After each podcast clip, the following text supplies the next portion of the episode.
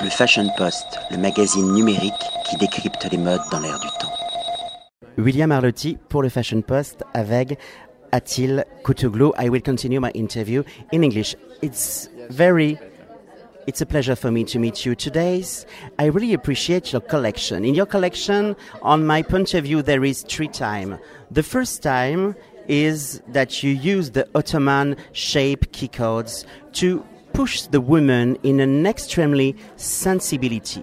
The second times we are in a rock, glamour, hippie chic romance, and the last time I have the feeling to be in Studio 44 with powerful lady. Could you explain to me why you go on this three dimension for this presentation?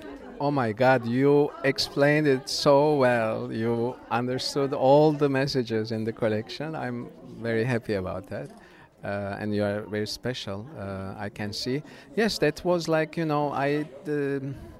well, I'm putting. Uh, I don't like too much when a collection is so one-dimensional, and uh, it's. I think it's passé also to make two philosophic collections. So I put together all the. Uh, Viktor, I see you in a minute. Don't don't leave, huh? I'll be around. Okay, and I think it it is you know, people, women want to have clothes um, they can live in, they can be comfortable, they can be chic, sexy, and um, active at the same time. So I put every collection. I have some um, inspirations uh, from my favorites, and this time my favorite was the Ottomans. I went back. I did Ottomans 15 years ago, maybe, and I mixed it a little bit with Art Deco, and then um, exactly what you said, um, a little bit disco and um, New York glamour in the past, and Andy Warhol maybe a little bit, uh, which was before my time.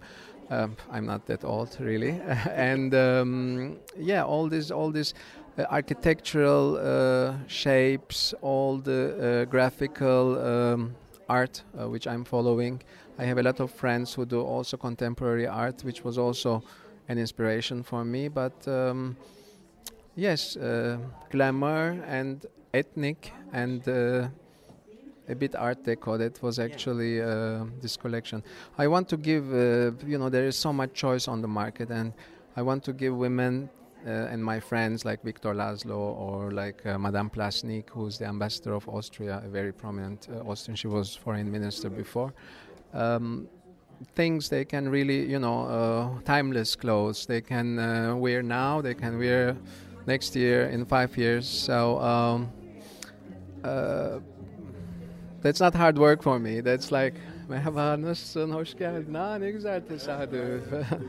so, um, uh, yes, a little volume, a little um, uh, new shapes, new um, cuts. Uh, Moreover, like a real artist, you have your obsession. There is inclusion in brocart, there is the importance of the uh, damask, there is the importance of the cashmere. Your mood is like a new Paul Poiret with the print of Indian, and we find this typical kikod in your mood, in your draw, in your vibration. It's your signature, in fact. Uh, yes, yes, that's that's very natural because I'm uh, Turkish. I was grown up in a country with a lot of culture, with a lot of history, but also with a lot of uh, modernity. And um, like the children of Ataturk, you know, we were very much in the West. And uh, and then I studied in Vienna. I uh, stayed in Vienna in the beginning of my career. Then I went to New York. I was 10 years in New York in the New York Fashion Week. So all these things made me maybe cosmopolitan and my fashion is also very cosmopolitan it is paris it is new york it's istanbul it's vienna so uh, there are no borders really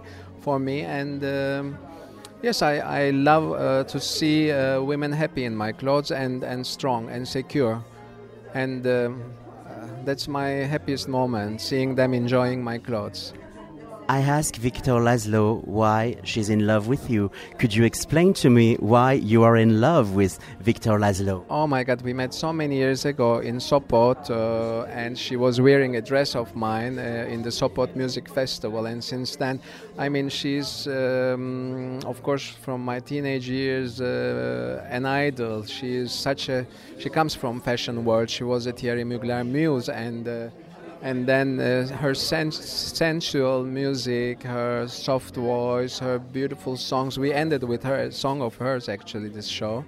Um, she's a unique person. I don't, yeah. I hope that the new generation brings uh, also that kind of strong women, uh, sexy, sensual, and talented.